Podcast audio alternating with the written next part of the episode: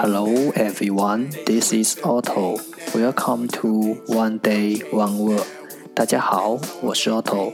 您现在收听的是荔枝 FM 幺四七九八五六，图听每日十五分钟英语之每日一词。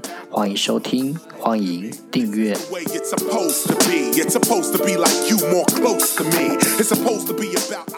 微信公众号 Otto Everyday O T T O E V E R Y D A Y，请添加，让学习英语融入生活，在途中遇见未知的自己。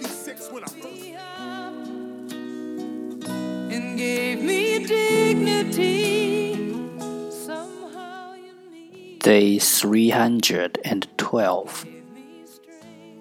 Today's word is 今天的单词是 potential potential p o t e n t i a l potential 形容词潜在的。 upon a pedestal. Let's take a look at its example.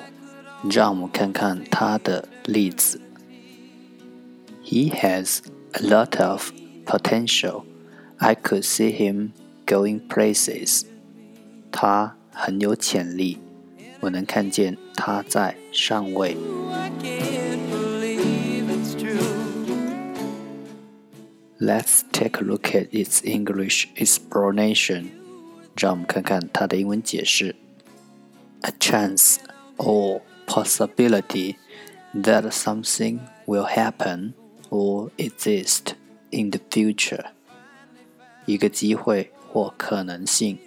A chance or possibility. 某事将会在未来发生或存在。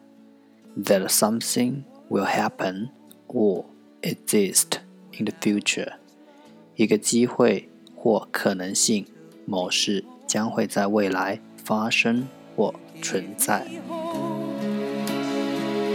When I was at the end. Let's take a look at its example， 让我们看看它的例子。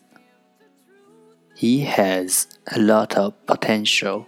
I could see him going places. 他很有潜力，我能看见他在上位。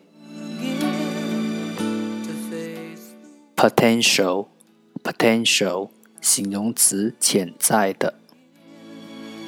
you put That's all for today，这就是今天的每日一词。如果你喜欢我们的节目，请为我和那些愿意坚持的人点赞。欢迎和我一起用手机学英语，一起进步。See you next time，再见。